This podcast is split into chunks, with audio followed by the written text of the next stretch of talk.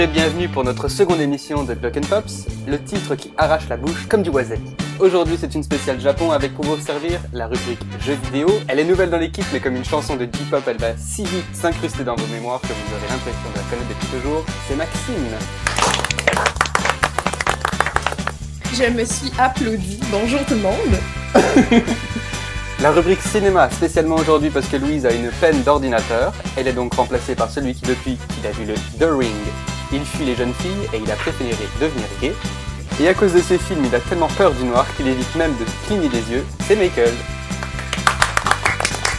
Et aujourd'hui, je me suis bien coiffé. Vous avez rien vu, vous vous en foutez, mais voilà. La rubrique musicale, les spéciales J-pop pour aujourd'hui, comme les épisodes d'un anime, on ne l'arrête plus une fois qu'elle est lancée. En deuxième semaine, elle fait donc son retour pour nous jouer un mauvais tour. C'est Lisandre.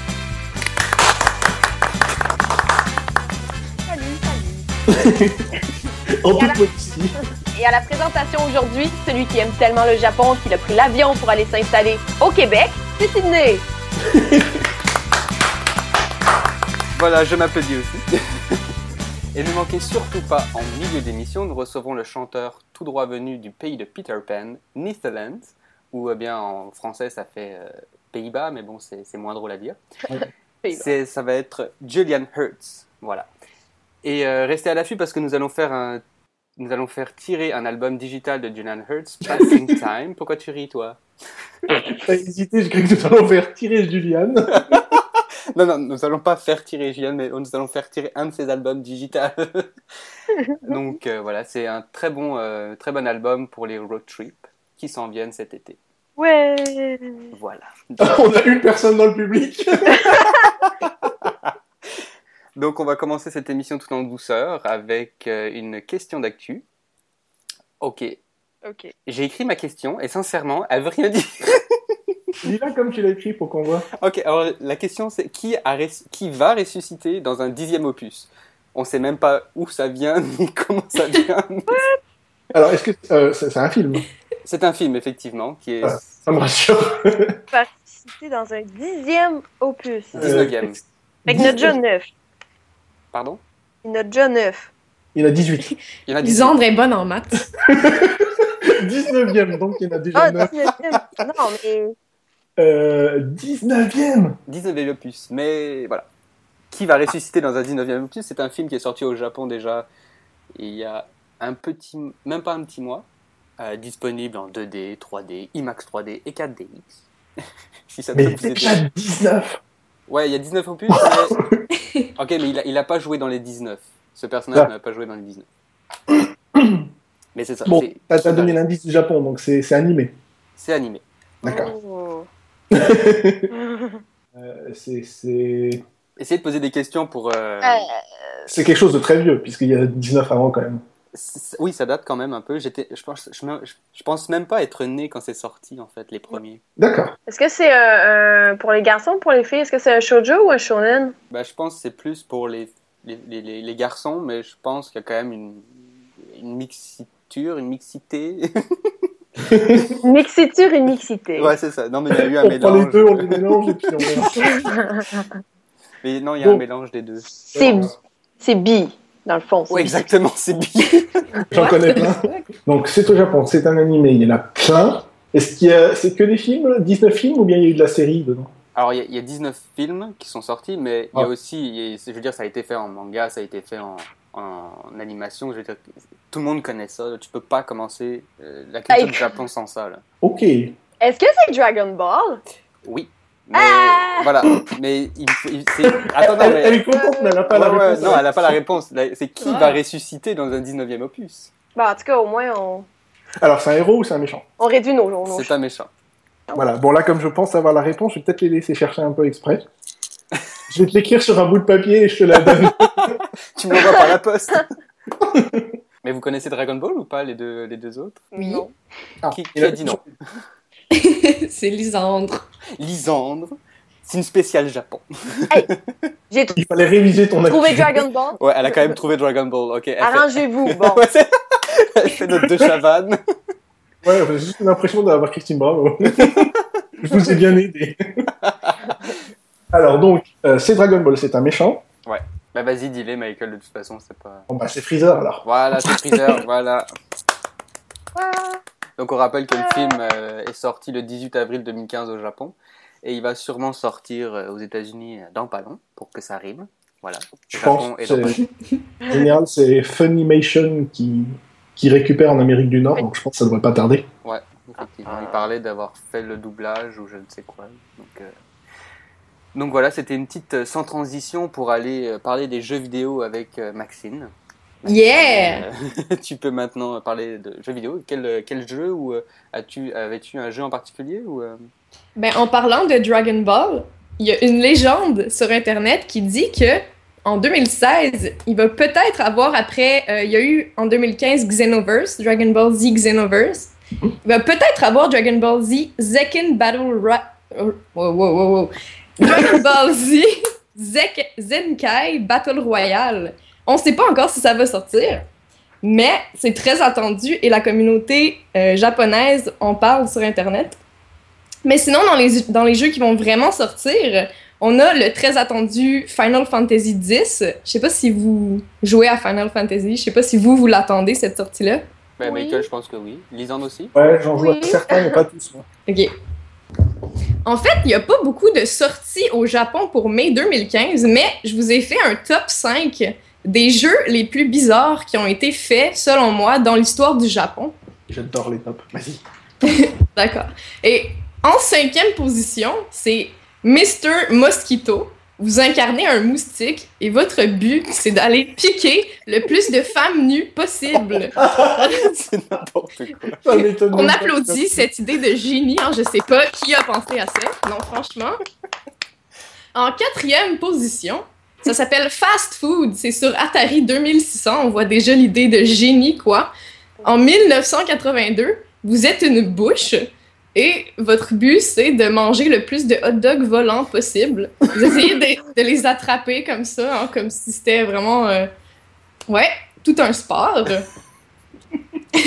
Mais franchement, mon préféré, il est en troisième position. C'est Hatoful Boyfriend. C'est en 2011 sur PC.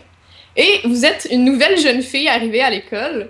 Et votre but, c'est de. C'est un jeu de séduction. Vous devez séduire, mais non pas un jeune garçon, mais un pigeon. Vous devez vous promener dans l'école et trouver le pigeon de, votre, de vos rêves. Et vous avez des choix de dialogue avec le pigeon. Vous avez une belle image de pigeon fixe qui vous regarde tout le long. Non, franchement, c'est. euh, T'as de beaux yeux, tu sais. Mais c'était pas le jeu que tu m'avais montré, Lisande là Euh, Je sais plus quel jeu que tu m'avais montré. Tu sais, c'est comme une fille qui, qui se balade un peu n'importe où dans, dans l'école, puis elle tue du monde, genre il y a plein de Ah, ouais, je me rappelle plus du titre, mais c'est plus récent, ça. Puis oui, il faut qu'elle séduise un, un gars sans lui parler, puis elle peut tuer du monde. Puis des fois, t'as as des titans de Attack on Titan qui apparaissent, puis là, c'est pas trop qu'est-ce qu'il faut que tu fasses, puis là, il faut que tu Alors changes ça, de c'est linge. bizarre, mais en Ah. même temps, c'est- la séduction de pigeon, je crois que c'est un niveau au-dessus encore. En deuxième position, ça c'est vraiment un jeu euh, pour les fans de violence comme Sydney. Euh, c'est Super Table Flip. C'est, ça date de 2010, puis c'est une bonne une borne d'arcade.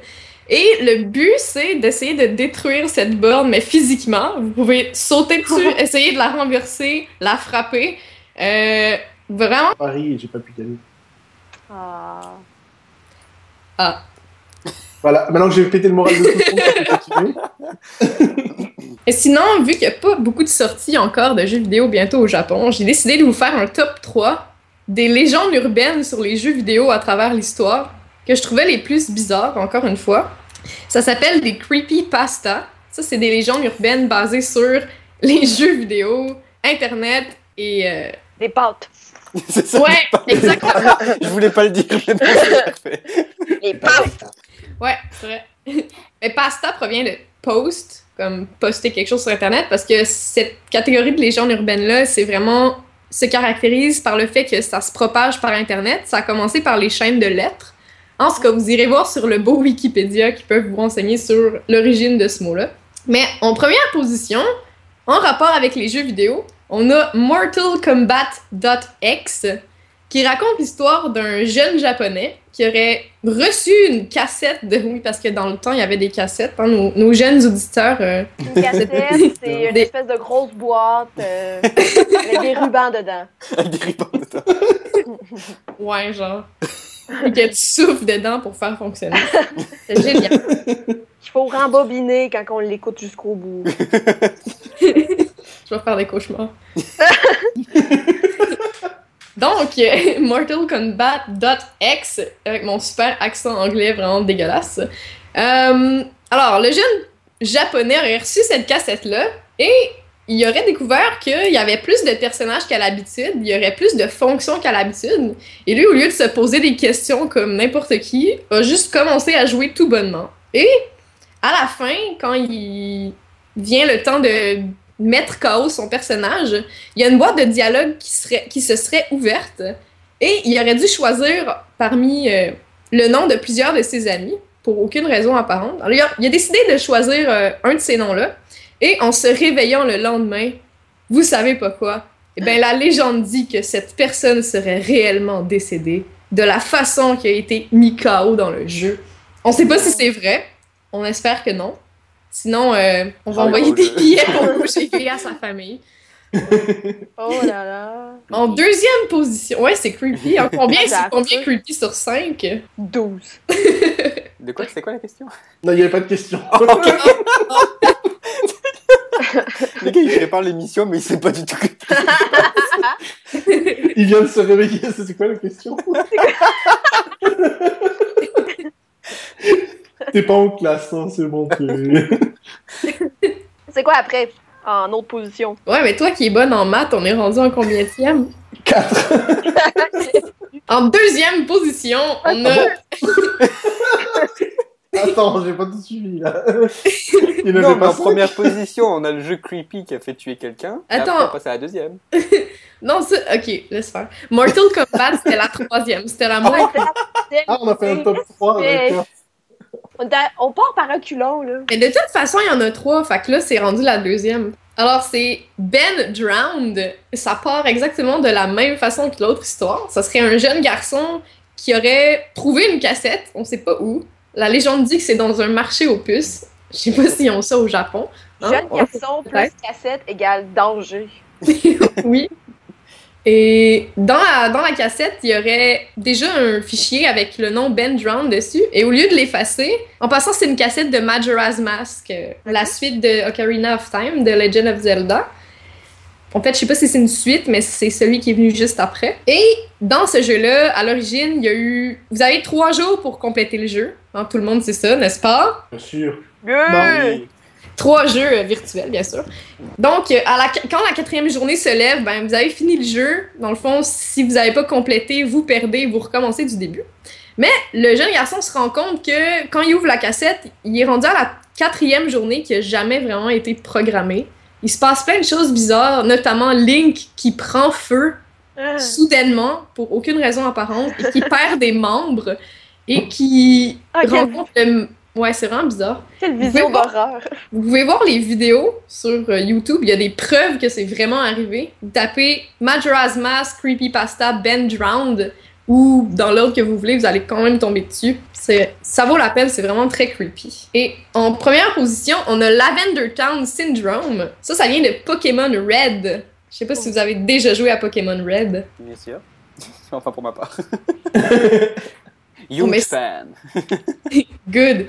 Ben, dans le jeu, il y a une ville qui s'appelle Lavender Town ou la ville de la lavande. Mhm. Et vous arrivez dedans et il y a une musique tout à fait désagréable dont on peut entendre un extrait maintenant.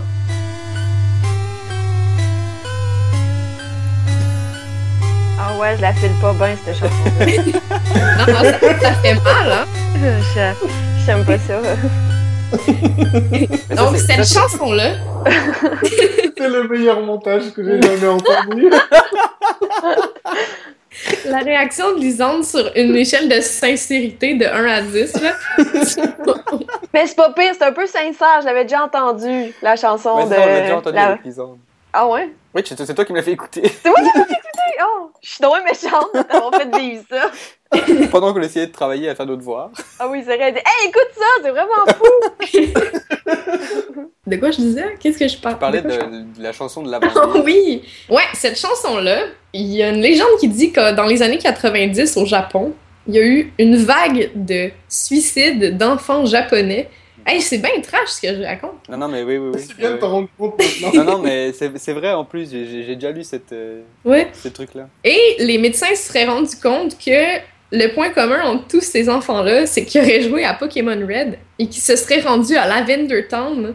Et les docteurs ont émis l'hypothèse que les notes sont tellement aiguës et désagréables que ça aurait joué dans le cerveau des Japonais et ça leur aurait envoyé un message de une incitation à se jeter par la fenêtre. Et si vous mettez toutes les notes de musique ensemble, ça formerait un espèce de message en lettres Pokémon qui veut justement dire ça.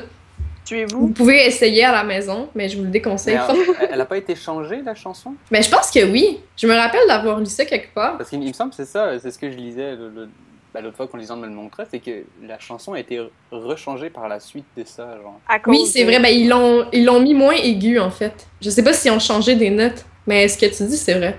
Ah, parce qu'il y a eu beaucoup de plaintes, justement, puis cette histoire-là a fait des vagues, puis ça faisait peur aux, aux gens, mais Il y a Ouais. toujours dans les écoles. Le mec qui a tout suivi. Les pigeons avec des écoles. c'est pas mal ça pour mes tops bizarres, Bah, pour l'instant. oui, mais mais moi je. Moi je. Voilà. Mais sinon, je peux toujours vous dire les sorties qu'il y a pour mai, mais il y en a pas beaucoup.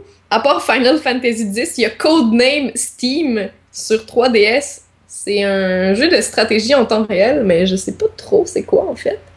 Mais sinon, euh, il y a aussi, euh, je sais pas s'il y a des fans d'anime ici, mais sûrement, hein, on parle du Japon. Il y a l'anime Psycho Pass à aller à- regarder absolument, mais il va y avoir un jeu sur ça, mais on n'a pas encore beaucoup d'informations. Puis ça va, être, ça va être sur Xbox One, donc les fans de Psycho Pass, allez vous informer sur ça. Ça va être un jeu d'aventure et euh, ouais, ça, ça, ça va sortir le 28 mai 2015. Qui va acheter le jeu du coup? Ah, pardon. J'ai fait mon troll. C'est bon. Mais de toute façon, nos auditeurs ne jouent pas à Xbox. Pour, euh, au Xbox, ils jouent à Sony, à PlayStation. Mais oui. Bon, ça y est, il n'y a plus personne qui veut nous écouter. Ben, le lien avec le Japon, c'était vraiment l'animé. je voulais dire quelque chose tantôt, mais en fait, finalement, j'ai complètement oublié. Rejette-moi la faute dessus, tu peux. Je suis que chroniqueur aujourd'hui. Je suis pas présentateur. C'est de ta faute! Non, non, mais je voulais euh, rebondir sur ce qu'elle disait par rapport aux jeux vidéo, mais finalement, bah, c'est pas grave, on va passer euh, au studio Ghibli. Déjà, il y a rien entre nous? Entre nous, il n'y a rien entre nous. T'as pas une question, t'as rien entre nous. Mais oui, il y, a- il y a une question entre nous, voyons donc. Il y a une question. Laisse- Laisse-moi faire mon émission quand même. non, alors en fait, c'est, on le sait. Le euh, gars peut pas s'empêcher d'avoir le contrôle, hein? ah, moi, j'ai le non, c'est vrai. Faut Non, tout ça, le temps qu'il fasse quelque chose, qu'il mette son grain de sel. son- Ce moment de féminisme vous a été présenté par Lisandre Rivard. Son grain de sel. Heureusement que c'est juste son grain de sel et non. Ok, bon, on va passer euh, au studio Ghibli. Donc, comme on le sait, le studio Ghibli ferme ses portes et en 2004. On Ah, savait voilà. pas? Ah bah, elle, Désolé. il y en avait une qui ne savait pas. Non, bah désolé, je viens de ruiner l'émission là. Tu- Je peux, je peux t'envoyer des mouchoirs si tu veux. Oh, c'est pas correct de dire ça de même. T'aurais pu comme préparer un peu le terrain avant de lancer ça comme grosse nouvelle. Oh mon dieu. Oui, ce fameux lubrifiant dont on parlait avant. Oui, tu mets du lubrifiant, Sydney. Mais là, les auditeurs vont pas comprendre pourquoi on parle de lubrifiant. Parce qu'il faut toujours lubrifier. C'est la règle fondamentale. C'est vrai, ma prof de géo en secondaire 1, elle l'a dit. Si un Mais- prof le dit, c'est sérieux. Oui. Non, mais vas-y, continue avec ta prof de géo. je, je- je sais pas, je me suis levé la tête puis elle a commencé à parler de ça. Elle a dit pas avec de la vaseline parce que ça c'est de la roche. Ça va durcir, c'est dangereux. Fait que, hein? Mais écoutez ses conseils. Elle, a l'air de savoir de quoi elle parle. Je pense que Sylvie, t'as trouvé le titre de ton émission numéro 2 avec du lubrifiant. Pas avec ta vaseline. Mais c'est quoi le rapport avec le Japon en fait? Est-ce qu'ils ont ils mettent beaucoup de lubrifiant là-bas au Japon? Non, ça va, ils ont des toutes petites. Bon, euh, Bon, on va passer à un sujet un peu plus sérieux. monsieur raciste. Ah, bon, on va mettre une petite musique peut-être. euh, au lieu de rigoler, on va peut-être pleurer parce que là, on sait que le studio Ghibli ferme ses portes. Qu'est-ce que tu mets comme petite musique me- soirée-là. Non, c'est quand même une très bonne. La- euh, la tribu de Dana. C'est la tribu de Donna, Donna. c'est mon imitation de violon. Dans la vallée. Oh. Oh, da- Da, da, da. dans la vallée. Maintenant, on doit payer la SACEM. Donc, je vais continuer. En 2014 est sorti le dernier film euh, des studios Ghibli qui se nomme Homoide no Marnie, Souvenir de Marnie, Merci. ou euh, Souvenir de Marnie en français, qui est inspiré Ah, d'un roman éponyme. C'est le même titre. Souvenir de Marnie ou Souvenir de Marnie en français. Merci. Non, mais c'est Yes. la prononciation de Marnie, Marnie, Marnie. C'est bien de préciser. T'as pas besoin de le prononcer avec un accent anglais puisque c'est un film japonais. Eh bien non, justement, c'est un, c'est une œuvre Ah oui, japonaise, oui, mais inspirée d'un roman, euh, d'un roman anglais. Oui, je me suis fait avoir moi-même. Voilà. When Marnie was there. Et euh, la question, en fait, j'ai deux questions. Il va falloir choisir. Ah, choisis la devient Choisissez la question. La Bon. plus facile. Si vous y arrivez, nommez qui est l'auteur de ce roman, When Merde. Marnie was there. Ah, et ça, j'ai pas préparé, moi. Je, je, je sais pas. En même temps, tu le sais pas. Oh là là. Et sinon, la deuxième, c'est qui a réalisé le dernier film. Ça, je pense que. Ah. Alors, ça, comme je le sais, je dois me taire. quoi, en fait. Ok, parfait. Fait on va rester. Si vous savez qui est l'auteur du roman, là, vous pouvez me le dire. Même moi, j'ai Euh, même pas la réponse. Il faut que j'aille sur Wikipédia. Fait que vous allez entendre des clics, clics, clics. Est-ce que Oui, c'est c'est J.K. Rowling? Effectivement, c'est bien J.K. Rowling, voilà. En joke. Non, non, c'est pas vrai, c'est pas elle.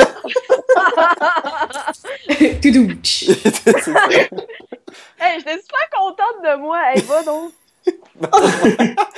Et pour les, pour les, on on a deux spécialistes euh, du Japon. Là. On a Maxime qui est en- qui a qui a fait son cours de, de japonais, Ouais, c'est ça, et moi-même. Donc que veut que veut dire homoïdé no marni? Le souvenir oh. de Marnie. Ah ben là. Ouais. C'est ça? Non, je sais pas. Non, je sais pas. Mais sûrement Si, que ça doit être. Homoïdo, je sais pas. No, c'est une particule pour désigner euh, à qui ça appartient, en fait. C'est ça. C'est ça. Dans Voilà, j'allais pas. L'autre continue de chanter.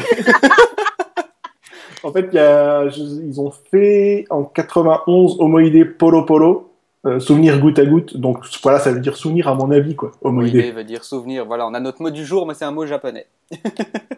Homoïdé. Homoïdé. Donc, qui est notre, euh, qui est, qui est le fameux auteur euh, de, de ce roman? C'est une femme ou un homme?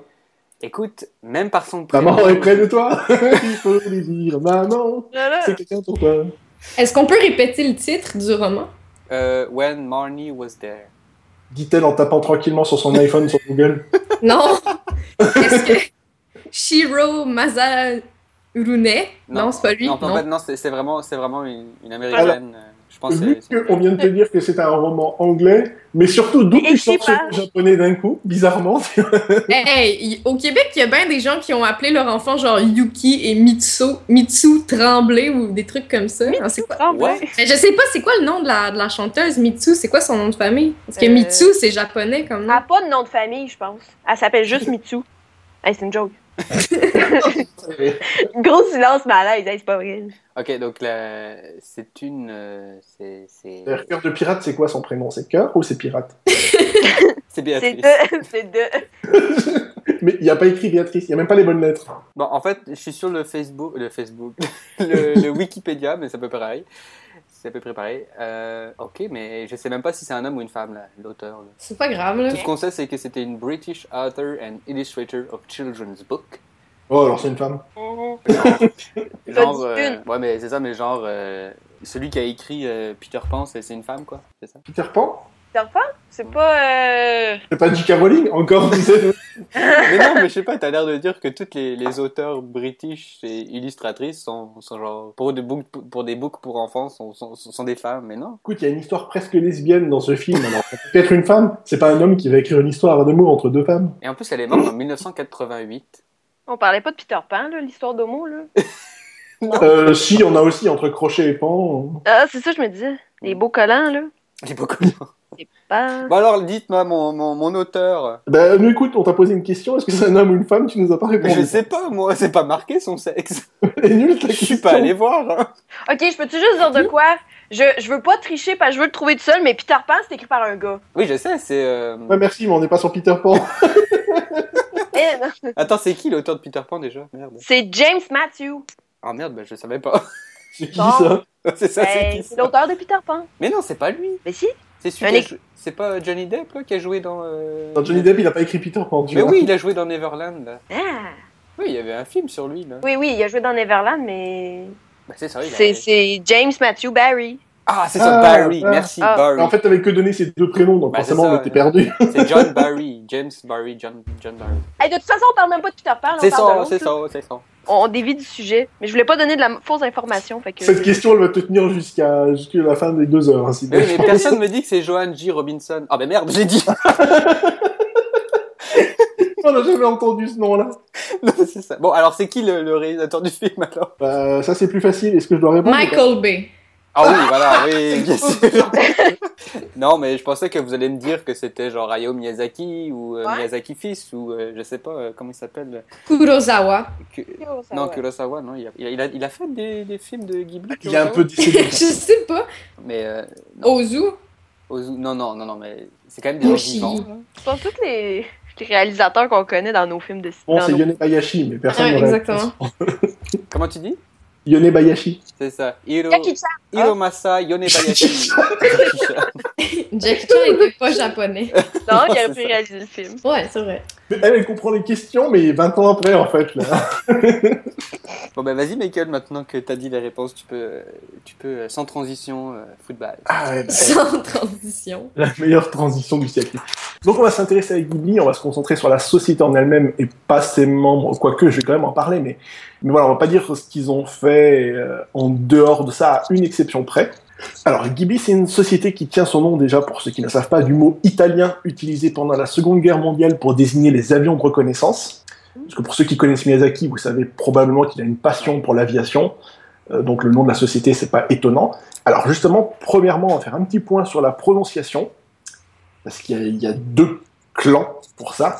Ghibli, c'est un mot italien, ça se prononce avec un G dur, on dit bien Ghibli, même si certains japonais le prononcent avec un G mou et disent Ghibli. Cependant, à plusieurs reprises, Miyazaki lui-même, en tant que fan d'aviation, a corrigé la prononciation et a rappelé qu'on disait Ghibli. C'est même utilisé dans les titres anglicisés, c'est dur à dire ça, du studio. Donc les deux prononciations sont correctes. Ghibli se dit surtout au Japon, mais c'est Ghibli. C'est le nom de l'avion, c'est ça. J'avais jamais entendu que les gens disaient Ghibli. En fait, dans les, bandes annonces, dans les bandes annonces japonaises, tu entends Ghibli. Voyons donc. Mais voilà, je sais pas, ils ont peut-être du problème à dire Ghibli, je sais pas. Mais- Donc la société a été fondée en 85 entre Miyazaki et Isao Takahata. Ah waouh, ils sont retour vers le futur. eux. Takata. Retour vers le futur. Tac. 1985. Waouh Les références de Sydney. Tout ce qui s'est passé en 1985, c'est retour vers le futur. Il n'y a rien d'autre. Donc le premier film du studio, ça a été Le Château dans le ciel en 1986, et tout de suite, certains vont tilter et se dire, mais non, le premier c'était Nausicaa. Sauf que Nausicaa, il date de 83, et il a été produit par la Toei. Si en Europe et en Amérique du Nord, le film est bien distribué... Le film est bien distribué par Disney et fait partie de la collection de Ghibli, c'est un hasard. En fait, Disney possédait les droits de distribution de Nausicaa déjà en 91, longtemps avant de faire l'accord de distribution avec Ghibli. D'ailleurs, il faut noter qu'en 91, quand Disney a sorti Nausicaa en Amérique du Nord, alors je ne pense pas qu'il l'ait sorti ailleurs à ce moment-là, même peut-être même pas au Canada en fait, euh, c'était une version tronquée, un remontage de 1h20 pour garder le même format que leur film animé à eux, avec énormément de scènes coupées. C'est qu'en 2006 seulement qu'ils l'ont ressorti pour la première fois dans sa version d'origine avec un tout nouveau doublage. Mais revenons donc sur Ghibli, puisque Nausicaa n'en fait pas partie. Quand le château dans le ciel sort, le succès est au rendez-vous tout de suite. Mais le studio n'a toujours pas de logo. Ce n'est que deux ans plus tard que sort Mon voisin Totoro, et là le succès est si fulgurant que Hayao Miyazaki et Isao Takahata décident directement de faire de Totoro leur emblème. La même année, Takahata sortira son premier long métrage pour Ghibli, Le tombeau des Lucioles, qui va trancher radicalement avec le style enfantin et aventureux Miyazaki pour nous faire un drame social et réaliste. Euh, c'est vrai que le tombeau des Lucioles, euh, j'ai encore même aujourd'hui du mal à le voir. J'ai vu que la fin et été traumatisé. Tellement. Ensuite, les dix années qui vont suivre post-Totoro, de 86 à 96, on va les passer assez rapidement. Durant ces dix ans-là, Miyazaki, toujours accompagné de son compositeur attitré Joe Hisaishi, avec qui il fait tous ses films depuis déjà Nausicaa, euh, il va signer seulement deux films durant ces dix ans, Kiki la petite sorcière en 89, et Porco Rosso en 92, film qui s'attarde encore une fois sur la passion de Miyazaki, l'aviation. Euh, D'ailleurs, la France donnera à ce film une grosse sortie cinéma en 92 et c'est Jean Reno lui-même qui va doubler le héros. Il y aura aussi euh, Jean-Luc Reichmann qui fera partie du casting. Euh, durant ces 10 ans, Takahata va de son côté signer Omoide Polo Polo, donc Souvenir goutte à goutte, en 1991, et Pompoko en 94.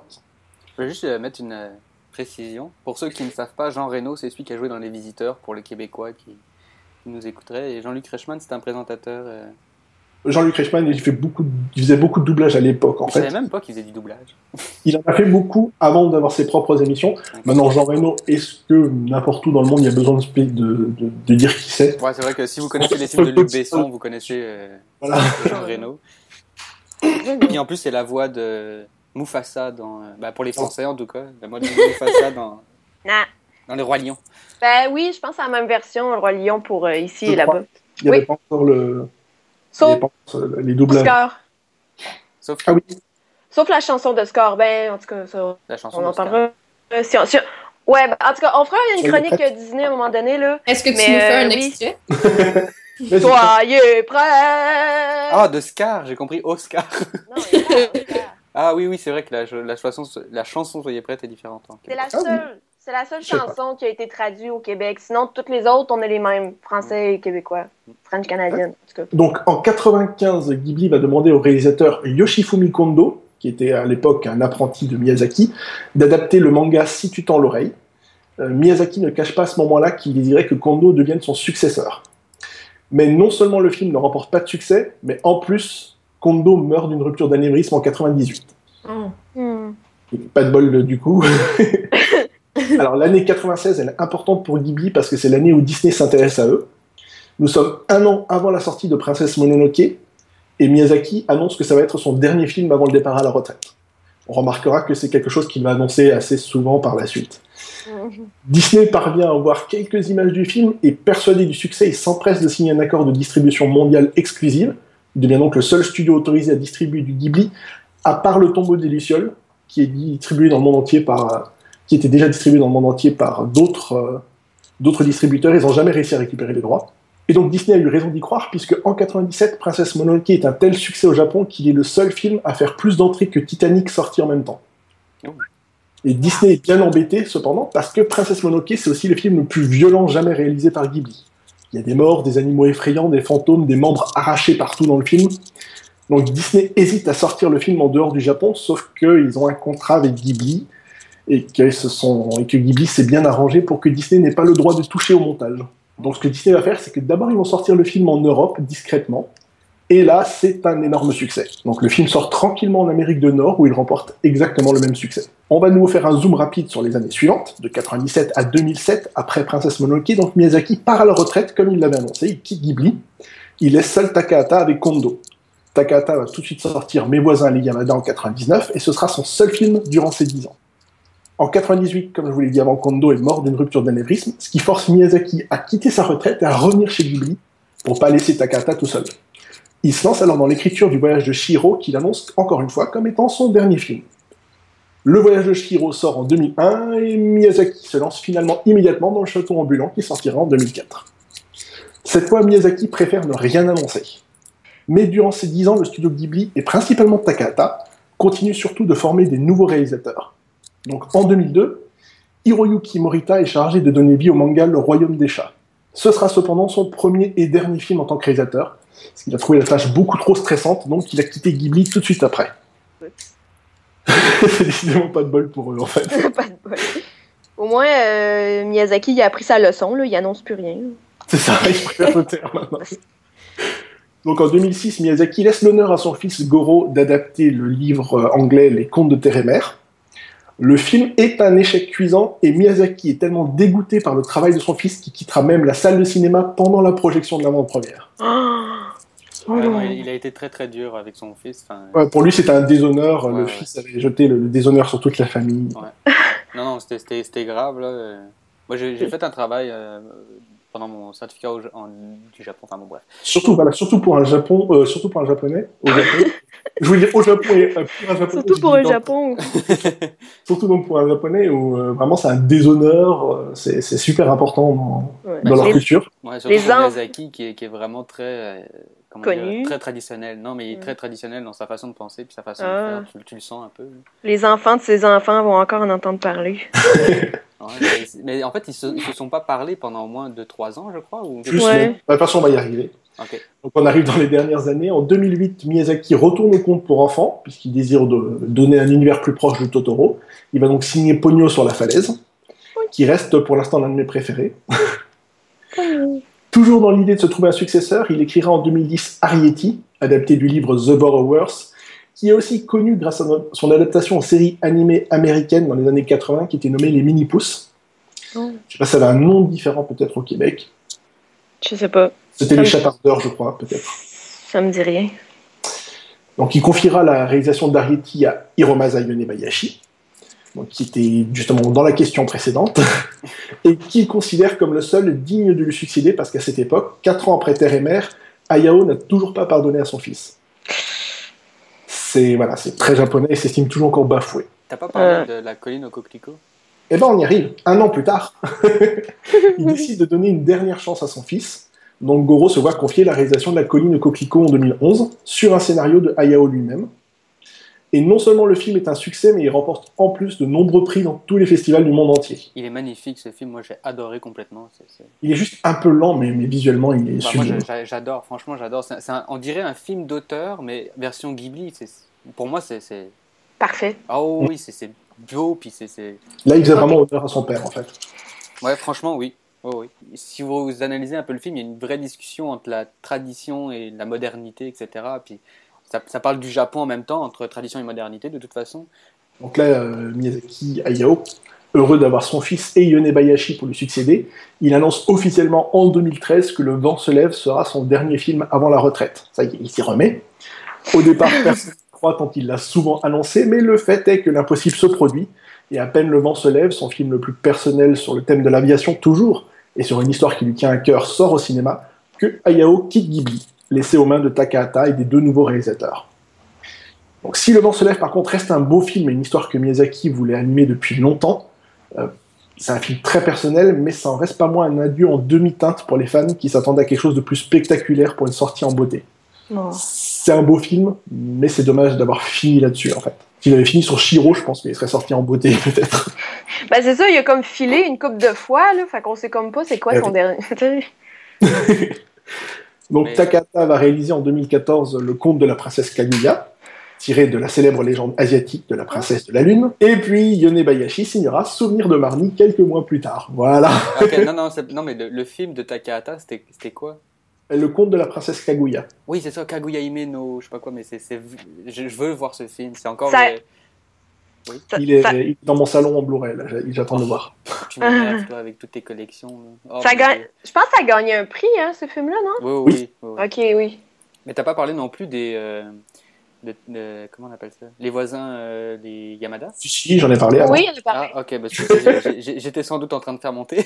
Par contre, effectivement, j'ai pas dit grand-chose dessus parce que je ne l'ai pas encore vu, donc j'ai préféré... me- Bah, en fait, c'est, Ah. c'est la même. euh, Abstenir. Et euh, c'est. Il a un euh, style très épuré, Takahata. Il fait Ouais. pas, il y a pas grand-chose à l'écran, en fait. Non, non, mais c'est, c'est, c'est le, la bande dessinée est comme ça en fait. Le, le Yonkoma, c'est le 4 cases en français. C'est, il n'y a, y a aucun décor, il n'y a rien. Et lui, il a rajouté le- du, du- la pastel en fait. Le- les choses pastel, qui, ce qu'il a refait dans euh, euh, le, le film Kaguya Hime. Kaguya D'accord. Ouais, et il a, il a repris le- la version pastel, mais il en avait fait avant en fait des films en pastel qui, qui sont vraiment très beaux visuellement, sincèrement. C'est ça, c'est super beau, c'est super épuré. On va finir du coup. Un second coup de théâtre vient frapper Ghibli, puisque juste après euh, Souvenir de Marnie, euh, le réalisateur Yonebayashi annonce son désir de quitter le studio. Donc, Takahata parlant très peu et restant dans son coin, il fait pas bon ménage avec le turbulent et jeune Goro Miyazaki qui veut changer le studio et passer à l'image de synthèse. Donc le studio ne survivra finalement pas à la perte successive de Hayao Miyazaki et Hiromasa Yonebayashi, et fin 2014, la fermeture définitive du studio est annoncée par le producteur. Ah. Alors pour le que sont-ils devenus? Hayao Miyazaki vit paisiblement aujourd'hui sa retraite. Voilà, Isao Takahata, il avait. Ouais, tu m'étonnes. Il a une collection d'avions. Puis... Isao Takahata, qui avait mis 15 ans entre ses deux derniers films, n'est pas pressé de revenir non plus, il pense à la retraite, et il est très souvent actuellement en France. En 2015, il a même été fait officier de l'Ordre des Arts et des Lettres par le ministre de la Culture. Euh, Hiromasa Yonebayashi donne plus de nouvelles pour l'instant, il a aucun projet. Et quant à Goro Miyazaki, il vient juste de terminer sa première série animée, Ronia, fille de brigand, qui a été diffusée au Japon d'octobre 2014 à mars 2015 en 26 épisodes et intégralement en images de synthèse. Ce qui, Hmm. selon lui, est l'avenir, le dessin à la main étant dépassé. Mais c'est pas le même. Bah, je pense qu'on va- on peut refaire un débat là-dessus, mais c'est pas le même feeling, je pense. C'est ça, mais bon, si Goro pense ça, justement. Alors, est-ce qu'il est possible un jour que le studio Ghibli refasse surface? Je dirais pas sous ce nom et pas sous cette forme. Alors, Toshio Suzuki, le, le producteur attitré de tous les films de Ghibli, il affirme que le studio est juste en pause et effectue une restructuration. Ok. On sait tous que sans Takahata et Miyazaki, le studio ne retrouvera plus jamais ses lettres de noblesse. Non, c'est Donc, sûr. euh, Ouais. si un nouveau studio prend sa place, hum, il faudra vraiment qu'il change de nom. Surtout que le désir de Suzuki est le même que celui de Goro Miyazaki, c'est-à-dire passer à l'image de synthèse comme Disney. Et appeler ça Ghibli, ça serait un peu, ça serait un peu idiot. Ouais, non, je pense qu'ils devraient refonder autre chose. Mais ce que, ce que je trouve dommage, c'est qu'ils n'ont pas sorti un coffret de, tout, de toute la collection. Ça, ça aurait coûté super cher, mais moi je veux ce coffret-là. Bah, il sortira peut-être au Japon. Voilà, le problème, c'est que Ouais. Disney n'a pas les droits sur tous les films, en fait. Il manque que le, le tombeau des Lucioles. Donc, ça serait un coffret incomplet s'il sortait dans le reste du monde. Peut-être qu'ils attendent encore peut-être un, un petit 5 ans. D'un coup, qu'il y en a un de la gang qui ferait Hey, je vais revenir de ma retraite finalement. C'est ça. Ça m'étonnerait pas que ce soit Takahata. Je sais pas pourquoi. Je le file comme ça, moi. Takahata. C'est- Ils sont tellement amis avec Miyazaki, peut-être qu'il va réussir à le convaincre de faire un dernier film encore Un une fois. dernier. Ouais. Ouais, Peut-être. Ensemble, en plus. Voilà, qu'ils fassent quelque chose ensemble. Ils avaient déjà travaillé sur des séries télé dans les années 70 ensemble. Ouais, Sherlock, je crois. Sherlock Holmes, euh, Panda Petit Panda aussi. Ok.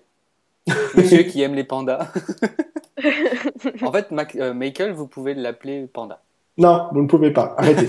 Arrêtez tout de suite avant même d'avoir commencé. Oh, on peut t'appeler Panda? Parce qu'il aime ça. Non, Ah, il aime ça.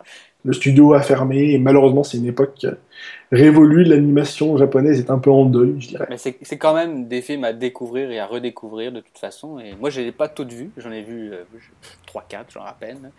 Disgrâce sur moi, mais. Juste 3, 4. Ouais, non, je sais, ouais. Mais je dirais qu'à part Princesse Mononoke qui est plutôt violent, tous les autres sont à mettre entre les mains de tout le monde en fait. Ouais. Bah, même Princess Mononoke, c'est pas. euh, À Princesse Mononoke, je le ferais pas voir à des enfants de, de 5-6 ans quoi. Non, non, non. Le tombeau des, des Lucioles non plus. non. Ouais, principalement parce que je pense qu'ils le comprendraient pas. Ouais, peut-être. Ok, bah c'est bien parfait. Merci beaucoup pour ta chronique euh, Ghibli, spéciale Ghibli. Que d'émotions. Je suis Ah. plein d'émo- je suis plein d'émotives. Mon Dieu. Et euh, donc je reçois euh, Julian Hertz, euh, le chanteur euh, de Neverlands, du Pays-Bas, euh, et euh, je vous laisse avec euh, en sa compagnie. Hi, this is Julian Hertz for Glockenpops, and this song is called Darling I Love You So.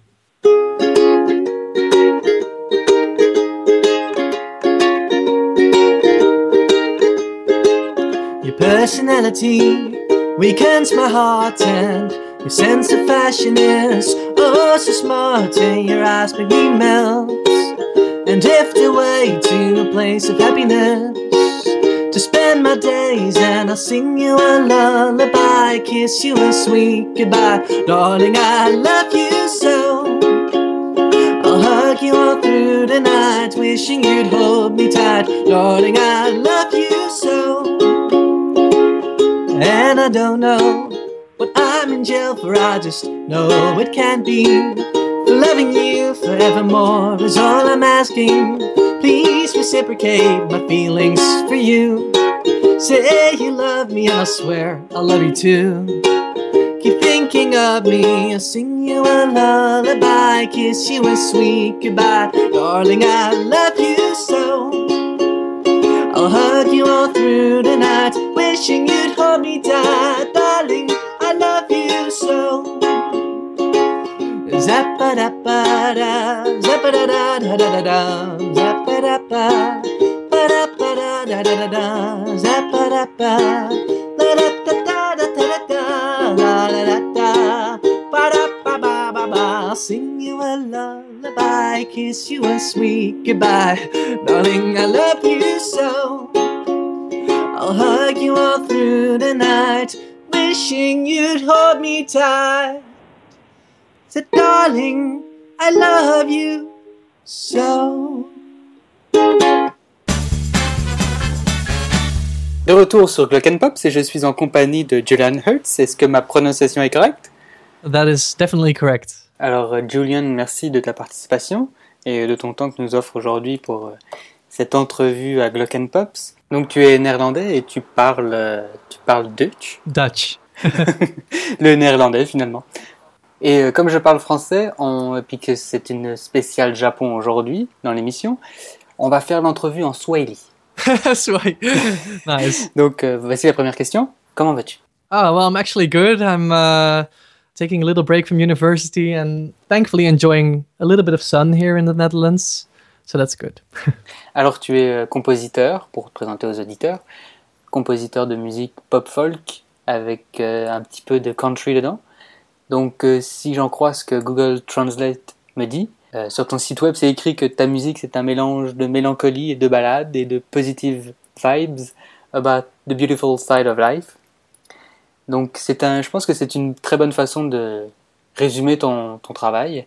Donc dans ton récent album Passing Time qui est déjà disponible dans toutes les, tous les bons euh, vendeurs, iTunes, Bandcamp et Spotify.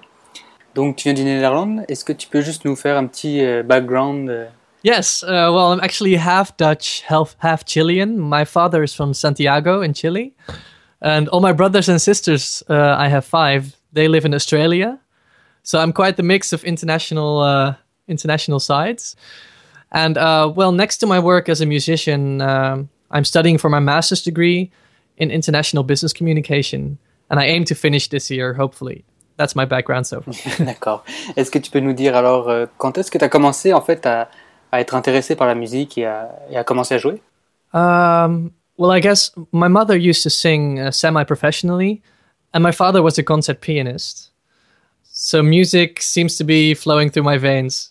And I started playing the piano, I think, first, and then taught myself to play the guitar and ukulele. Ah oui, c'est parce qu'en fait tu, tu, tu, euh, tu joues du ukulélé et quand est-ce que tu- as-tu commencé à jouer I'm actually not quite sure anymore. I I believe I bought my first one back in 2009 when I was studying in Eng- in England. Et euh, est-ce que tu peux nous dire pourquoi tu as choisi cet instrument Well, it's a little bit of a funny story. It was quite of a spur of the moment decision. I had some time uh, in London. I was waiting for a friend, and I decided to just browse a few a few music stores, and I saw the ukulele there, and it was really cheap. And I thought, well, it's it's sort of a mini guitar. I'll try, and I just bought it because it was cheap. Donc en fait tu écris toutes tes chansons pour le moment en anglais. As-tu des- déjà des chansons en, en néerlandais ou euh, Uh, good question. I I actually um, have never thought about writing in Dutch.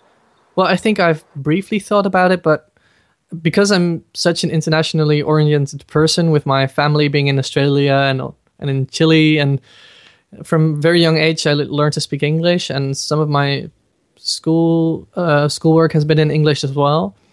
Um, so it was a natural choice for me to write in English. Mais as-tu déjà une, une chanson déjà en, décrite en néerlandais Um, well, I have only written one song in Dutch uh, because it was part of an uh, uh, like a contest, Ouais, ouais, ouais. and uh, therefore the song had to be in Dutch. And I found it quite tricky because um, because I'd never written in Dutch before. Ah ouais. Donc c'est plus facile pour toi d'écrire en, en anglais. yes, and um, I also wrote that song behind the piano, and I usually write the songs with my guitar. And uh, so yes, I ha- I have you know I for me it's easier to write in English, and it's funny because when I write a song, I usually just play the guitar and um, try to hum a little melody line over the guitar chords, Mhm. and then I press record on my phone. I record everything on my phone. It's, if my phone ever gets stolen, there will be so many unfinished songs on there. and I just uh, I just quickly record it and I sing something random over it. And usually there might be one word in there which describes the feeling of the song, and then I use that word to build the entire song, the, the lyrics. So it's quite a strange way of writing, but I think I heard once in an interview that Paul McCartney used to do that as well. That he had some bacon and ham or some or bacon and eggs lyrics over yesterday, and it was it was it was so funny. But yeah, apparently I'm not the only one doing this. Donc tu as déjà fait des spectacles, des shows déjà euh, en Néerlande. Est-ce que les Néerlandais, est-ce que les gens dans tes shows te demandent euh, de- des chansons, te demandent des, des demandes spéciales des chansons en, en néerlandais Um, sometimes, uh, usually the older people in the crowd, or just people who are curious whether I, just like you asked, whether I sometimes write Dutch songs. It's not that I that they requested for you have to sing a Dutch song, but they're more cu- curious about it or something. Yeah. Ah ok. Donc euh, dans ton album Passing Time, tu as des musiciens qui t'accompagnent. Comment vous êtes rencontrés en fait avec les musiciens Well, they're all friends of mine whom I met th- through music, and um, the thing is, that I always well, I usually used to play in small venues that were inside, and then I was asked to play some outdoor events, like festivals, and I thought, well, I don't want to be there all by myself, so I asked some friends who are also musicians, or well, some friends musicians who are musicians in other bands, I should say. And um, to help me out with that uh, one show. And then I thought, wow, I'm I'm I was already thinking about a new album, and I noticed that some of the songs really um, turned into something different when other musicians played with it. So that's why I decided to bring in uh, my friends to record this uh, EP, which is a mix of some songs with a band and some songs are more subdued, quiet, just me or uh, just me and a singer. And so it's a big dynamic range on the uh, EP. Donc euh, dans cet album Passing Time, euh, on a des sonorités un peu de, de country. Yeah. D'où vient, d'où te vient cette passion pour, euh, pour ce style de musique Yeah, well, I love to listen to James Taylor and John Denver. Uh, I think my mom, my mom is responsible for me uh, getting hooked to John Denver. It's, uh, he's, he's just a beautiful artist with uh, uh, lots of great songs and lots of great stories in his in his lyrics. And some of the more recent uh, artists that I really admire are John Fulbright and the Avid Brothers. And the thing about country is there's just such a sincerity in the lyrics. It's it's so pure, and it's all about the words and the music is just accompaniments to the story. They really tell stories, and that's why I like the country uh, genre, and try to uh, incorporate that into my writing of songs. Dans tes albums précédents, euh, on pouvait déjà entendre que, tes chansons disaient une histoire, racontaient une Yes. histoire. Yes, definitely, and that's what. Well, if there's another album, uh, I want to do even more of a back to basics kind of thing, where it's all about the um the vocals and the, the lyrics and really tell, telling a story. And I think that's most important when you're a, an artist that you have a story to tell, and that's what I uh, am trying to achieve. Et euh, pour cet album, c'est quoi ton, euh, ton inspiration euh, Qu'est-ce qui t'a ins- inspiré pour cet album? This album took a long time to write. Uh, there were songs spanning from the last three years or last four years till now, and um, the last five years actually. The first one I wrote in 2010, and the reason was these songs all fitted around the theme of passing time. Yeah, it's it's the album title, but um, you know, there's songs about there about being distracted or uh, doing something with your life or letting go or you know it's of that or that simply that you don't have time to do something it's time that binds everything together so that's why i thought it would be um, time was the inspiration Ok, ok. Et euh, dans, ton, euh, précédent album, Lost Songs of Love, tu, tu, as, écrit, euh, tu as écrit des chansons d'amour euh, après, un, après une rupture amoureuse. amoureuse. Est-ce que tu penses que ce genre d'expérience, de rupture, etc., ou d'autres, euh, t'amène à écrire des chansons ou, euh, ou que tu as besoin en fait de ce genre d'expérience pour écrire des chansons. I wouldn't say that you definitely need it but it certainly helps. Uh, uh, i often write songs uh, after i had a breakup or um, I'm, I'm also a bit of a pessimist who already thinks about what could go wrong even if i'm in a healthy and happy relationship. So uh, yeah i can also imagine what it would be like to break up because i've been through it but uh, yeah you can also write those songs when you where you're not just out of a breakup but you're in a relationship or something because then you think about what it would be like to lose that person, or uh, if something happened to one of us, or you know that sort of thing. Et euh, de façon générale, euh, où c'est que tu trouves ton inspiration pour tes chansons It's a tricky question. I it's, it, it depends on the day and on the song, and it it, it can be anything. It can be uh, usually it's around love, but um, I'm trying to get a, get away from that a little bit, so that not all my songs will be about love. But um, I don't know. Maybe that's why I find it a little bit difficult lately to write songs. Uh, just um, a lack of inspiration. But um, I think the university is to blame for that. Je suis totalement d'accord avec toi. c'est sûr, l'université, euh, c'est pas très facile d'écrire, d'être créatif en fait euh, pendant qu'on est à l'université. definitely, definitely. Donc avant cet album, tu avais fait, euh, si je me souviens bien, trois autres albums. On a Lost Songs of Love, il y a aussi euh, Life in Solitary Confinement et euh, Hanging with Joe. Ces albums ne sont plus disponibles malheureusement en téléchargement sur Internet.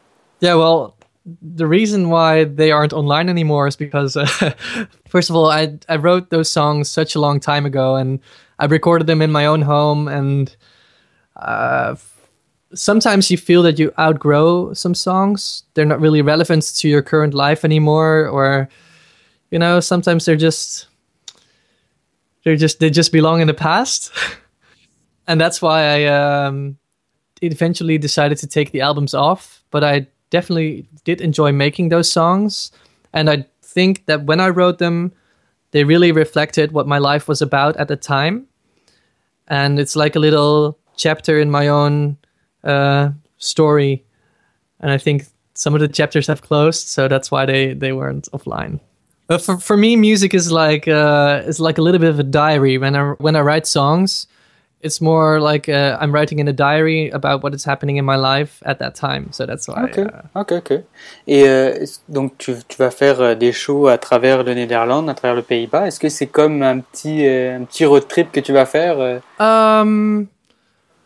Well, I I was asked to be a featured musician for a big food truck festival uh, called Trek, which me- which means uh, like having an appetite, hungry, in Dutch. And um, it's a big festival where all those. Do you know the food trucks? Ouais, Where there's ouais, ouais. just Ouais, il y, en a- il y en a il y en a un petit peu à Montréal. Ah, well, uh, this is like a big gathering of all sorts of food trucks, so it's going to be a lot of food, and um, they're traveling through multiple cities in the Netherlands, and they've asked me to join them as a musician. So I will be playing um, all throughout the country, and uh, I'm really excited for that because usually I play a lot of local gigs, a lo- lot of local shows, and this is really a chance to see the rest of the country and. Um, meet some other people who might enjoy my music. Est-ce que, est-ce que ton, est-ce que ton band va t'accompagner Um, no, they they won't because uh, my guitarist has exams and uh, my drummer and uh, bassist have uh, things as well. So I'll be going by myself this Ah, time. ok. Et après cette série de spectacles, est-ce que tu vas avoir, euh, je sais pas, d'autres plans, peut-être un, un nouvel album Uh, well, first I'm going on holiday to Slovenia, which is uh, quite nice. Looking forward to that. And uh, after that will be some more shows in uh, also other parts of the country. So that's that's nice. And I'm still writing songs in the meanwhile. Ok. uh, which is um, something I will need to do if I ever want to make a new album. And um, oh, of course, I hope to graduate. That's that's another plan. On te souhaite, on te souhaite de graduer. Julian, merci beaucoup pour euh, ton temps et ta participation à Glock Pops. On mettra donc toutes les dates de tes spectacles dans aux Pays-Bas euh, sur euh, nos sites internet. Et peut-être que, on sait pas, peut-être que nos, nos auditeurs iront te voir pendant leurs vacances d'été aux Pays-Bas. yes, you're welcome, and thank you so much for having me. It's really uh, very nice. Oh, and I will. Uh, I have one uh, free EP to give away for anyone who's interested. So if you have any listeners who want to. Uh, I will uh, send one free uh, EP passing of passing time to. Uh, Oh, merci some- beaucoup. Merci beaucoup, Julian. Great, you're welcome. Donc pour ceux et celles qui seraient intéressés, euh, vous pouvez alors partager le lien qu'on a mis sur le site de Glock sur le Facebook et le, le Twitter de Glock Pops. Vous le partagez, vous le retweetez, et euh, on va euh, tirer euh, quelqu'un au sort pour gagner ce, ce bel album.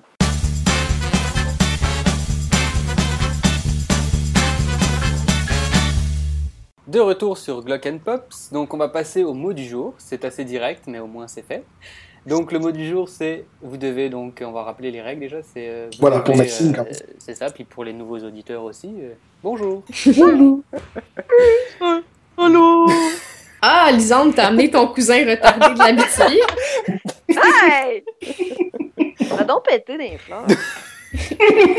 Attends, c'était quoi le- le- le- le- l'expression de ta mère avec les, les chars là? Chier sur le bodoc. Ah c'est ça, chier sur le badoc, voilà. What? Vas-y, nous- que fais-nous une quand- définition. Fait que quand t'as quelqu'un, dans le fond, que t'as- t'as planifié des projets avec, puis que cette personne-là te, te laisse tomber à la dernière minute, ça veut dire qu'elle a chié sur le bodoc. Parce que le bodoc, c'est le nom du, euh, du banc que- que- qu'il y a sur une carriole que tu peux raccrocher aux chevaux. Alors quand quelqu'un chie sur le bodoc, c'est parce que il t'a laissé tomber.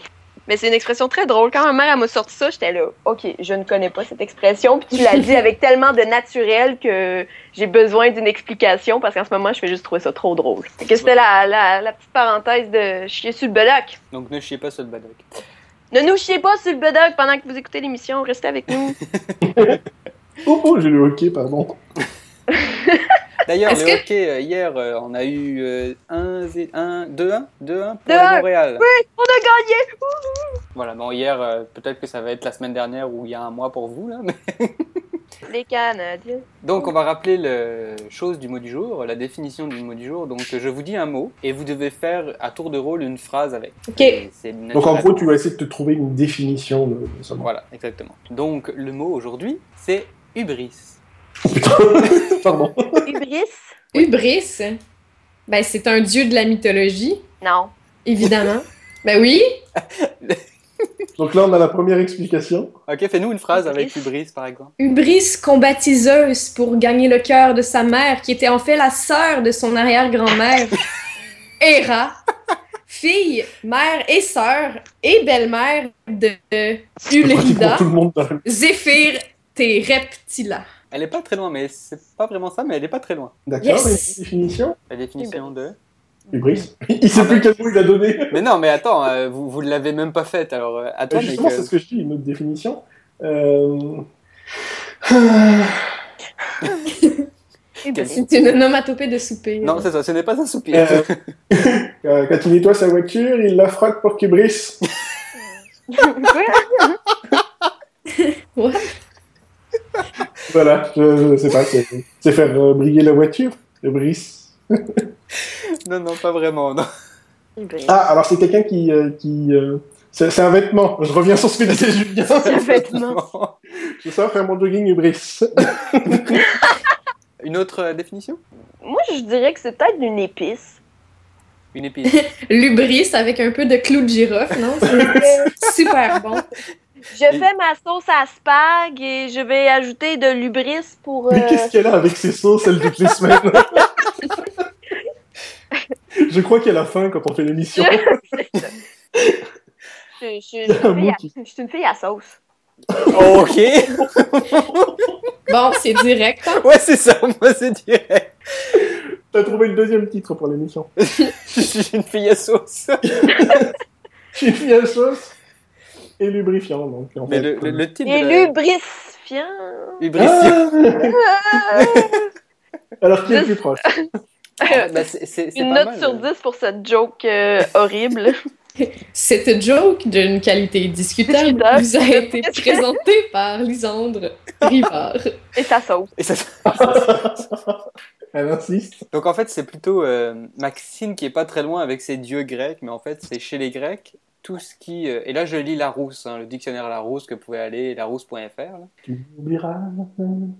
Non, ça c'est la Rousseau. La chanteuse hein, pour, les, pour les Québécois. Euh, donc euh, chez les Grecs, tout ce qui est dans la conduite de l'homme est considéré par les dieux comme démesuré. Donc par exemple, l'orgueil est devant appeler à leur vengeance. Bon, en fait, c'est ouais, ça, c'est un homme qui a beaucoup d'orgueil là, qui, Fait que tu C'est mets ça dans démesuré. une phrase? Euh, monsieur, euh, monsieur Jean Valjean a beaucoup d'ubris quand il dit qu'il a, il en a une grosse. Heureusement, c'est toi qui l'as fait parce que quand tu as dit démesuré, j'avais envie de dire comme la vie. Donc avec ce joyeux mot du jour, on peut peut-être passer. En fait, euh, maintenant, on va dire à Lisande coincer le mot hubris dans son Ah non, attends, avant, avant, il y a la question de l'actu. Il y a la question de l'actu. le mec, il, il connaît rien en sa propre émission. Non, vraiment pas. Question de l'actu. Oh mon dieu, on avait Oh, un merci. générique. Ah, merci. On a enfin un jingle. Envoie le jingle. Oh mon dieu. Savez-vous qu'un enfant sur dix en Europe a été conçu sur un lit Ikea? Mais elle, c'est pour ça qu'elle est en retard dans l'émission, en fait. C'est parce qu'elle lit Internet pour l'instant. Non! Vraiment pas en plus. Non, non, elle le Ça a sait, le sait. popé, ça a popé dans ta tête. Ouais, pendant je l'ai une lu cette semaine, là, pis... Un enfant sur dix. Ouais. Donc passons à la question d'actu. Donc en fait ça, ça va avec le, le- le chose démesurée qu'on vient d'entendre avec le Brice. Donc les Français ont pu écouter la nouvelle chanson de Patrick Sébastien. Oh là là. Voilà, concernant la pipe. Donc euh, bien sûr la, la pipe à fumer. Hein. Chanson qui a fait polémique sur le service public télévisé français parce que bon, hein, il fait un jeu de mots avec. Mais j'aimerais quand même que vous me donniez une autre définition du mot pipe. Donc une autre utilisation du mot pipe, en fait il y en a pas mal. Et je, je- donc je ne parle pas de la fumette et de la pratique sympathique que l'on peut faire. Hein. Je- on va vraiment dans les autres. Il y a plusieurs autres. euh, Ah ouais? Oui, il y a, il y a, plein- il y a- oui, oui, il y a pas mal d'autres euh, utilisations du mot pipe. Définition. Ouais, donc définition. donc. Donnez-moi, je sais pas, au, au moins trois, là, ou deux ou Est-ce qu'elles peuvent toutes se mettre en bouche? Non. Alors, oui, Mais c'est un instrument de chimie entre le Bécher et l'Herlaine Meyer, moi je dis. Ah, le, le, le pipe? Ouais, Le, le pipe. le pipe. Je sais pas, en fait, ça. euh, Tu sors ça d'où, en fait? Je sais pas. Des cours de sciences secondaires. On t'a entendu, mais que. De la qui parlait de lubrifiant, sûrement. Donc, mais. Euh... Y en a-tu d'autres, des définitions que vous avez? Pour- Mais non, moi, à part. C'est un euh, fruit Ben, euh, Non, c'est pas vraiment un fruit les, tuyaux. Oui, mais les- ça, c'est en pipes. anglais, là. Ben non. Oui, T'as dit en français aussi. pipe. Les tuyaux C'est pas de des biceps aussi? Non. Euh, bah, dans mes définitions, non, j'ai pas de biceps. Check mes pipes. Check mes liens. Entendu au fuzzy. Oui, oui, c'est un, proverbe, ça. Check mes pipes. euh, Non? C'est un proverbe québécois. Sinon, Voilà. je peux te dire euh, les pipelines? Il y a le mot pipe dedans, là. Les pipelines. La piperade. Eh oui! Non, Non, mais alors, en fait, c'est surtout des objets. On va. Ah, des objets Ouais. qui se mettent en bouche, t'as dit. Bah, en fait, il y en a une qui, oui, il y en a une en particulier qui, qui se met en bouche. Une. Une pipe. euh, une pipe. Ben, ça se fume. Bon, ça, Euh. ça serait italien. Le, le truc qui se met en bouche, ça serait Ah, italien. une pipe. euh, Italie. Je sais pas faire les accents, désolé. La pipe! Papa les pipes! La Papa pipe! Ça, c'est ouais, ça, c'est Family Guy. Ah, je sais pas, c'est c'est le nom, c'est le nom d'une pâte, peut-être? Voilà, une pâte italienne. Ouais. Donc là, on a déjà une et c'est une pâte italienne. Je connaissais que la penne. Bon, alors. Euh... La pipe et la penne, quand même. C'est italien, c'est normal. Est-ce que c'est cylindrique? Ah oui, oui, oui. Bah, généralement. généralement. En fait, généralement, non, mais je veux dire. euh, Il y, a- aussi une, une, une expression euh, québécoise. Ah, Ceci n'est pas une pipe. Non, d'une pipe. Non, ça, c'est très connu. Ah, c'est aussi un instrument de musique. ah bon? Ah bon? Le saxophone alto, qu'on peut appeler pipe. Pour vrai? Ouais, apparemment. Hey, euh, saxophone, tu savais pas ça? Ben non. Me ferais-tu une Ouais. petite saxophone? Ben ça me tente pas de dire, hey, je joue de la pipe. What the fuck, là? Mais ça, on le savait déjà. Ouais, ben pour une lesbienne, c'est un peu bizarre de dire ça. Ça, c'est fait. Alors maintenant, je me suis assumée en ondes. Bonjour tout le monde. Bonjour tout le monde. ça va, parce que. De toute façon, on a fait le coming out de Michael. Ah, Il a ok. besoin été fait au début. Michael, yo. De Michael, yo. Il reste juste Lisande, là, qui s'assume pas encore.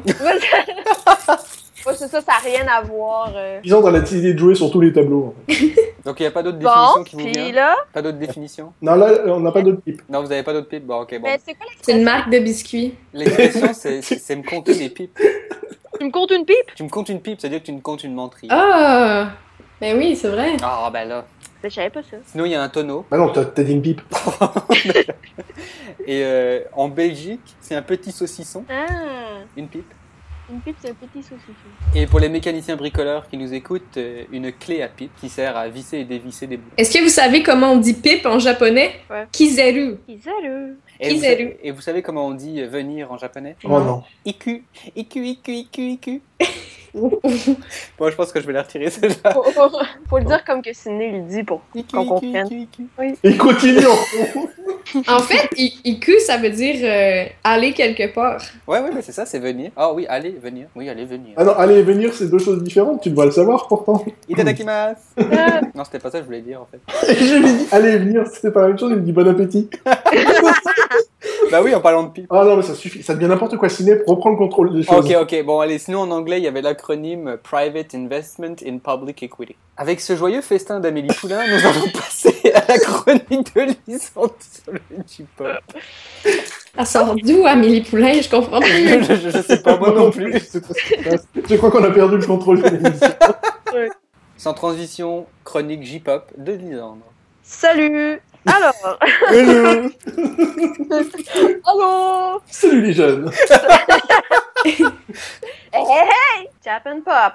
So, je voulais, je voulais commencer par juste expliquer, même si tout le monde a comme une petite idée de savoir c'est quoi exactement de la J-pop, je voulais parler un peu de c'est quoi exactement comme style de musique, qu'est-ce que ça mange en hiver, puis pourquoi ça s'appelle de même.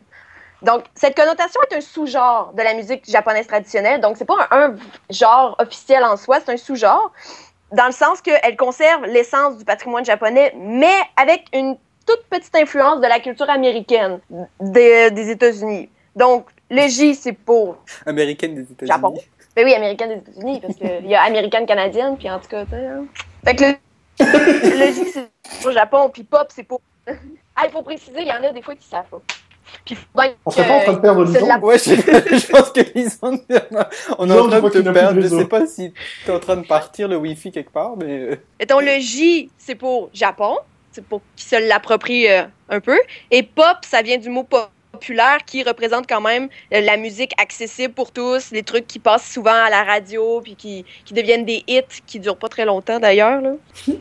donc, donc on, on- on reconnaît le style J-pop par les quelques couplets qui sont euh, généralement de deux ou trois et un refrain super entraînant, super catchy que tout le monde se souvient que ça pogne dans la tête puis qu'on n'est pas capable de se l'enlever pendant une semaine. là.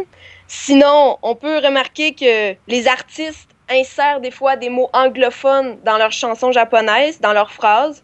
Ils vont commencer en, japonais, puis dans le refrain, ils vont plugger un mot, fran- un mot euh, anglophone juste pour faire stylé. Puis euh, sinon, euh, autre caractéristique, elles sont souvent reprises dans les openings d'animes, dans dans le fond dans les chansons d'introduction, et euh, sont souvent un peu euh, remixées. Ils prennent, ils, ils transforment la chanson en une, espèce de petit bout de 30 secondes. Ils mettent le début, le refrain catchy, puis la fin de la chanson.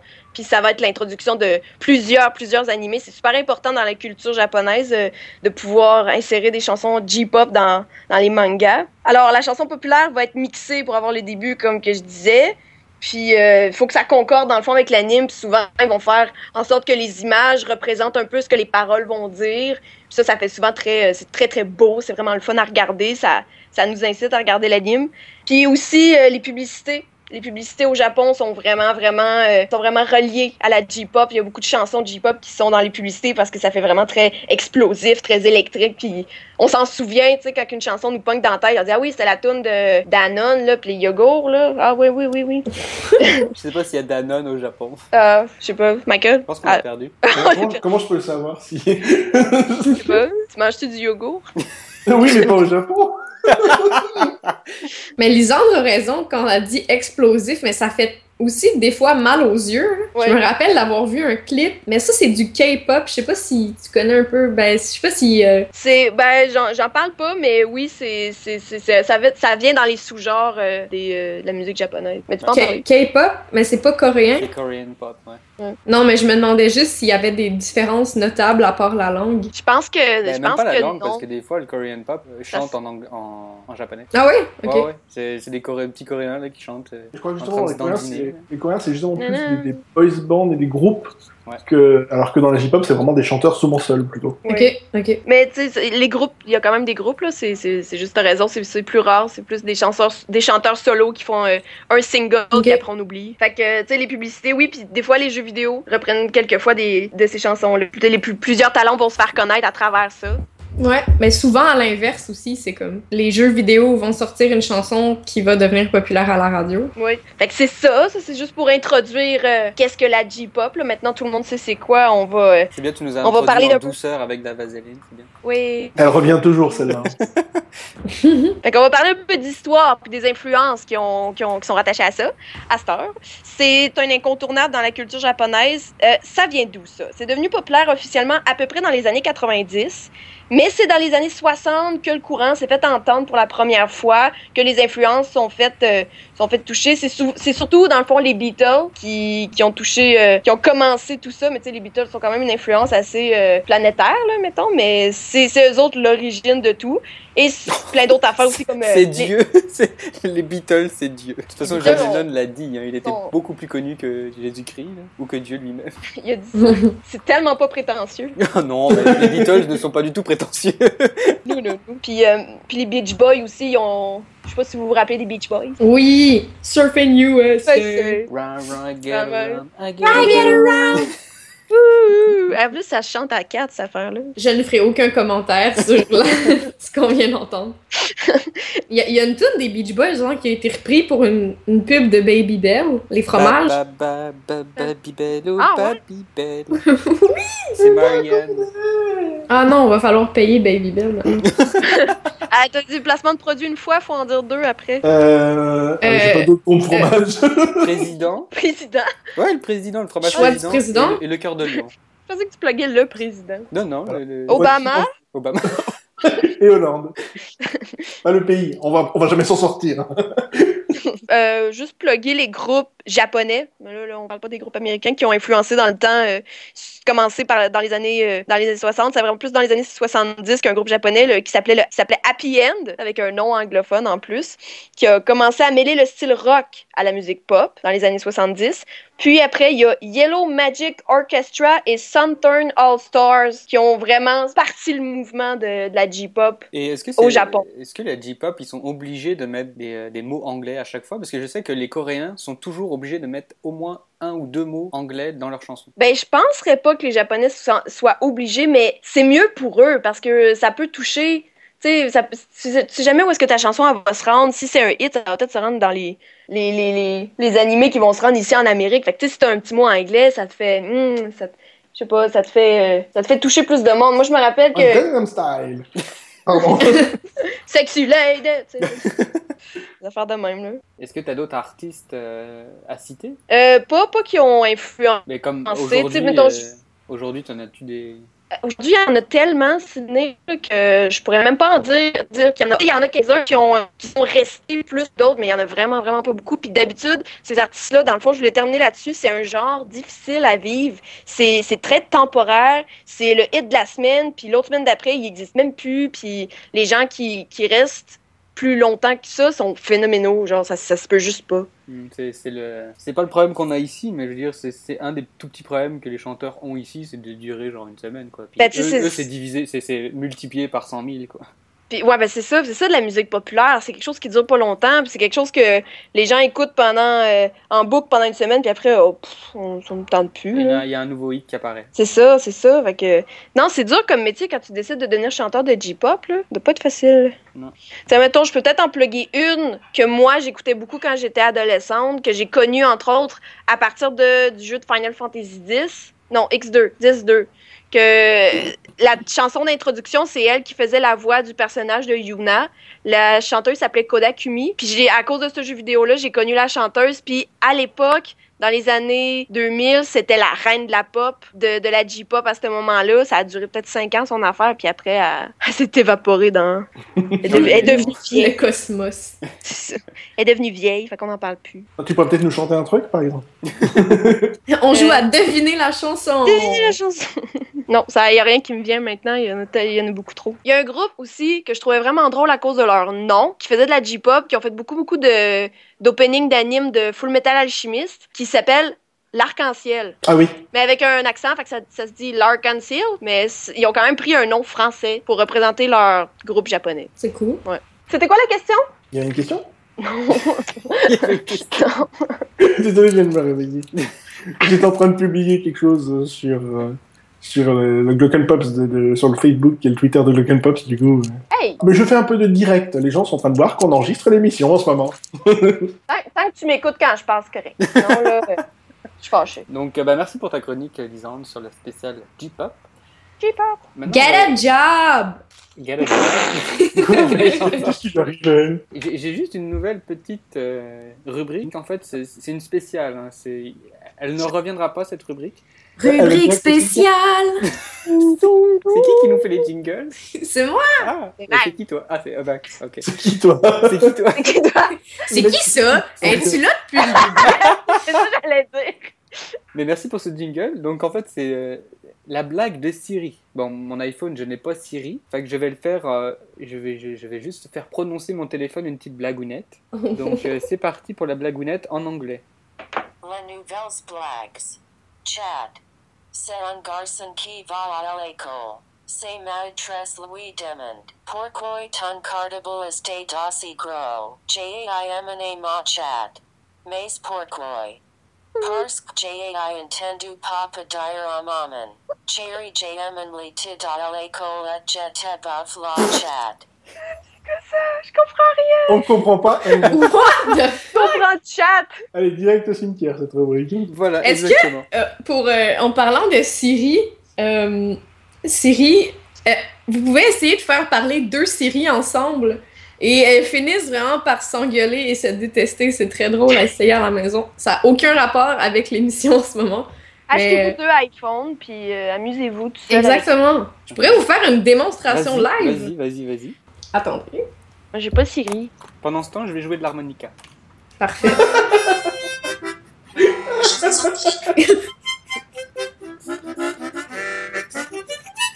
non, non, non. J'ai pas compris. Ok, ok, ok. J'ai pas compris. Attendez, je vous fais la démonstration. Désolé, je n'ai pas bien compris ce que vous avez dit. Bonjour. Bonjour vous. Allô? Allô? La compagnie. Salut la compagnie, elle sait qu'on est là. Désolé, je n'ai pas saisi. Je vous pardonne, Janine. Janine pas bien compris ce que vous venez de dire. Je n'ai pas bien compris ce que vous avez dit. Qui? Moi. Je n'ai pas bien compris ce que vous venez de dire. Je n'ai pas bien compris ce que vous avez dit. On va tourner en rond. C'est ça. Je n'ai pas compris. Voici le résultat de ma recherche sur le web pour moi. Que voulez-vous que je cherche? Janine. Désolé, je suis Who the fuck is Janine? C'est qui, Janine? What the fuck? ok, merci. C'était- je n'ai pas bien compris ce C'était la démonstration de Super Siri qui se parle à elle-même. Yeah! Eh ben, ça va bien clôturer notre émission. C'est plus drôle que ta blague. Ouais, Avant de finir, je sais pas si vous êtes fan de Amélie Nothomb, l'écrivaine belge qui a été élevée au Japon. Ah putain, elle est belge. Oui. Ah. En 2007, elle a écrit Ni d'Ève ni d'Adam, qui raconte son histoire avec un Tokyoïde très singulier. Elle a eu une aventure avec lui. Et il y a eu une, une adaptation cinématographique, euh, ça s'appelle Tokyo Fiancé, c'est sorti en mars. D'après moi, c'est encore dans les cinémas parce que, en fait, c'est sorti en France en mars, donc euh, ça doit être arrivé euh, récemment au cinéma ici. Donc je vous le conseille, c'est un bon film. T'es allé le voir? Ouais, j'ai non, mais j'ai vu des extraits, puis j'ai vu l'entrevue qu'ils ont faite avec euh, l'actrice principale qui, en fait, a jamais rencontré Amélie Nothomb et Amélie Nothomb a dit "Oh mon Dieu, cette fille, elle agit vraiment comme moi, elle me ressemble beaucoup, puis on s'est jamais rencontrés." Donc pour ça, c'est vraiment original, c'est vraiment bien fait. Puis ce qui est le fun aussi dans ben le fun, pas vraiment, mais il y a un angle nouveau qui a été apporté dans le film, c'est que en 2011, il y a eu le tsunami, puis le livre a été écrit en 2007, donc c'était pas encore arrivé, mais le réalisateur a décidé quand même d'aborder ce sujet-là, donc il y a aussi euh, cet angle nouveau qui est, qui est apporté dans le film. C'est belge, mais il y a une actrice québécoise qui joue dedans. Euh, Pauline Etienne, c'est, c'est... Ah oui, Julie Le Breton. Ouais, c'est ça. Oui, c'est ça. Ah, c'est bon. Allez voir ce film. Donc, euh, merci de nous avoir suivis pour euh, cette émission. Nous allons euh, maintenant passer euh, au, au mot de la fin. Alors, qui commence? Lisandre, mot de la fin. Il fait chaud. On va passer l'été en bikini. ça a vraiment pas rapport avec les Japon. Ah oui, je voulais dire de quoi Peut-être. Mais, ah, mais c'est pas. Qui joue avec Siri qui joue à Siri. Excusez. Je n'ai pas bien compris ce Désolée. C'est juste, euh, le- le- je sais pas pourquoi je pensais à ça, mais j'ai j'ai vu que la grosse mode en ce moment au Japon, le gros fashion, là, c'est les petites jupes en crinoline super vintage. Super, j'en mettrais une. Ben oui, Est-ce que tu parles du Harajuku? Comme la mode de s'habiller comme des poupées? mais c'est pas, le- ben non, je parlais pas de, je parlais juste de la jupe là, mais euh, ouais, ça, ça doit ressembler à ça, mais c'est vraiment la, la jupe crinoline super, euh, Ok. bon, plein de volume. Bon, ben, Sydney, tu Ça- sais quoi porter cet été? Oui, une petite jupe, c'est génial. Ça va être mignonne là. N'oublie pas, les hommes le mettraient en dessous. C'est mon mot de la fin. Mettez des jupes crinolines cet été pour être à la mode comme les Japonais. Et Maxime, maintenant ton mot de la fin. Écoutez bien parce que, en fait, je vais pas le répéter deux fois. Vous êtes prêts? Tout le monde est prêt?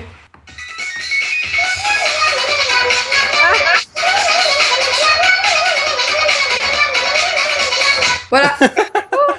C'est parfait. Michael, ton mot de la fin. Acheter du lubrifiant. Voilà, merci. Voilà. Et moi je dirais poisson. On peut pas savoir pourquoi. Surtout pas après le lubrifiant. Merci de nous avoir suivis pour cette émission, deuxième émission. Et euh, nous vous rendons rendez-vous la... Nous vous rendons rendez-vous. C'est ça, nous vous rendons rendez-vous euh, dans deux semaines, c'est ça, Michael? Dans trois Tout semaines? à fait, mais je pense que tu oublies quelque chose.